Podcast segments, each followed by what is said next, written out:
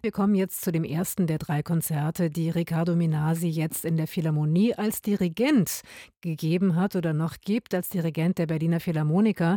Das ist sein Debüt dort, das ist ein spannendes Debüt dort. Wie gesagt, Minasi, erfolgreicher Musiker, Geiger, historisch informierter Hintergrund, aktuell Chefdirigent des Mozarteumsorchesters Salzburg.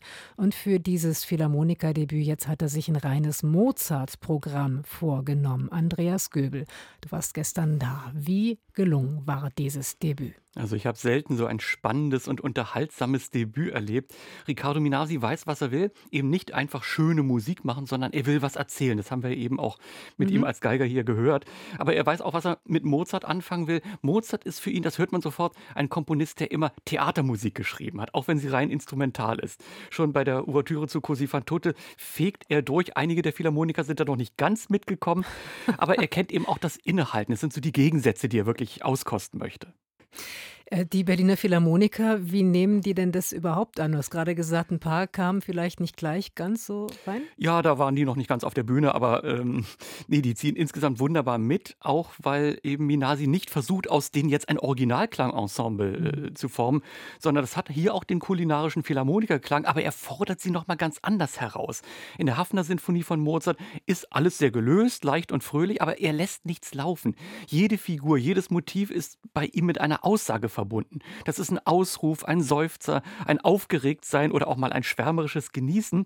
Und genauso hat er das dirigiert. Er fuchtelt wirklich in alle Richtungen. Also alle haben irgendwie das Gefühl, er dirigiert nur für sie. Das kann nie intensiv genug sein. Und Mozart ist bei ihm eben nie gefällig, sondern aufregend, unberechenbar. Mozart hat richtig was zu sagen, das ist immer Drama. Fuchteln ist natürlich ein schöner Begriff. Ähm, wie, wie überträgt sich das aufs Publikum? Also ich habe ganz selten erlebt, dass das Philharmoniker-Publikum mal zwischen den Sätzen einer Sinfonie applaudiert applaudiert. Oh, shocking. Allerdings. Und Riccardo Minasi macht sich einen Spaß draus. Als nach dem ersten Satz der Hafner-Sinfonie Beifall kam, hat er so in Zeichensprache angedeutet, nicht klatschen, auch nicht nach dem zweiten Satz, auch nicht nach dem dritten Satz. Nach dem vierten können dann bitte alle. Das Ergebnis, natürlich wurde auch nach dem zweiten Satz geklatscht.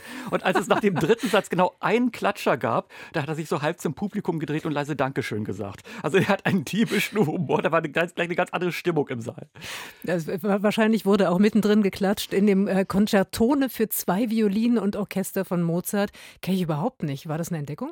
Äh, bei Riccardo Minasi ja. Vorher habe ich immer gedacht, dieser Konzertone ist ein gutes Beispiel dafür, dass auch ein Genie wie Mozart langweilige Musik schreiben konnte. Mhm. Aber hier war es genau das Gegenteil. Äh, das ist ja da steht ja immer Konzertone für zwei Violinen und Orchester, aber zu den zwei Violinen kommt auch noch die Solo-Oboe dazu, die ähnlich viel zu tun hat. Und die drei, alle aus den Reihen der Philharmoniker, hat Minasi so um sich rumgeschart. Mhm. Also den ersten Konzertmeister Noah Bendix Belgley, den Stimmführer der zweiten Geigen Thomas Timm und den Soloisten Albrecht Meyer. Das war wie so eine verschworene Gemeinde, die so gemeinsam was aushecken. Und Minasi hat sich um den Rest des Orchesters gekümmert, gewissermaßen so als Motor angefeuert und die drei haben sich gegenseitig die Bälle zugeworfen geworfen. Das war von schönster Qualität, die beiden Geigen voller Intensität. Aber ich muss sagen, wenn Albrecht Meyer gespielt hat, hat man alles drumherum vergessen. Das war echt zum Hinknien schön. Also definitiv glitzern und funkeln vor der Pause, dann kam die Pause und dann kam das nach der Pause. Und da sieht es jetzt ein bisschen anders aus. Das war nämlich Mozarts große G-Moll, die Nummer 40. Das ist jetzt nicht das erste Mal gewesen, dass die in der Berliner Philharmonie zu hören war. Habe ich schon hin und wieder mal gehört, ja. Soll schon mal da gewesen sein. Ähm, wie hat Riccardo Minasi das jetzt gemacht? Auch ganz bei sich selbst, auch so unberechenbar, aber halt jetzt die ernsthafte Variante. Da gibt es diese panische Aufgeregtheit, dieses äh, ganz nah am Abgrund, die wilden Ausbrüche, aber dann auch wieder Trost, eine Dichte, ein Nachdenken, ein Nachsinnen.